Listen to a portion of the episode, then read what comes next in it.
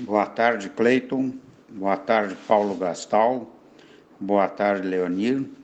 E muito boa tarde aos teus ouvintes do programa Pelotas 13 Horas. Como não poderia deixar de ser, Cleiton, como a minha área é a medicina, eu quero aproveitar esse momento para mais uma vez fazer um alerta à nossa população.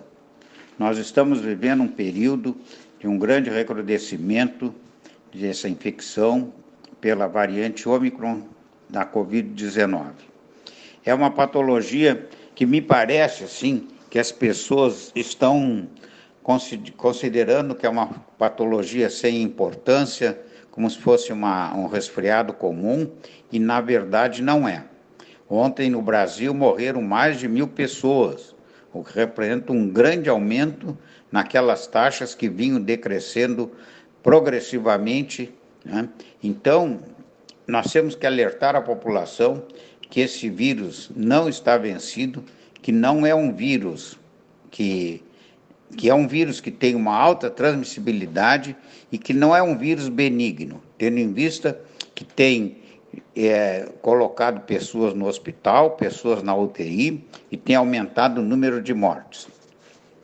Nós temos que nos preocupar, porque na, em nosso, na nossa sociedade, vamos analisar assim, essa a Covid-19 vinha caindo progressivamente e muitos leitos já de UTI destinados ao Covid tinham sido desativados e agora está havendo uma necessidade novamente de leitos para internação de Covid, o que representa que vão ser ter tirados leitos de UTI destinados a outras patologias, que a, as, as outras doenças continuam também ocorrendo.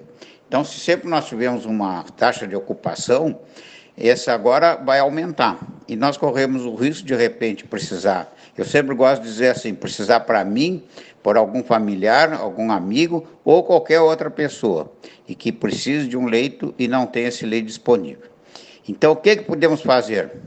Aumentar o distanciamento, usar, lavar as mãos, usar a máscara e, acima de tudo, vamos vacinar. Não vamos acreditar em tantas histórias que falam isso e aquilo das vacinas. Todas as vacinas disponíveis aqui no Brasil são boas e podem, podem não, elas estão trazendo significativa melhora na patologia e na morbidade, na mortalidade da Covid-19. Uma boa tarde, um bom semana para todos.